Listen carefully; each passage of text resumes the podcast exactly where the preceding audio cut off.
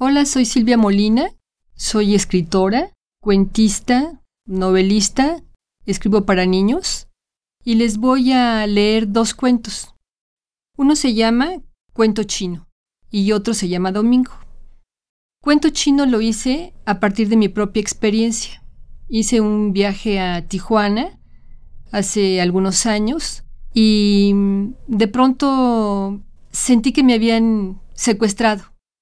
Fui a dar una conferencia, al día siguiente en la mañana me iban a recoger en el hotel para llevarme a Mexicali.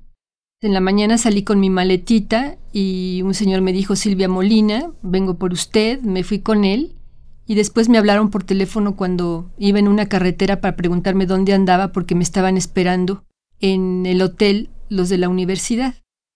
Me decían que la carretera estaba cerrada porque había nieve y todo ese viaje fue un viaje de estar reflexionando todo el tiempo si iba yo secuestrada o no. Finalmente todo fue un malentendido y a partir de esa experiencia escribí tiempo después este cuento como un cuento chino, como una fantasía.